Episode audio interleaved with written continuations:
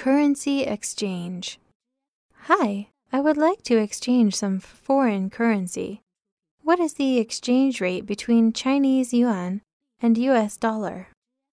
Our buying rate today is 620 yuan per hundred dollars. All right. So how much should I pay for $800?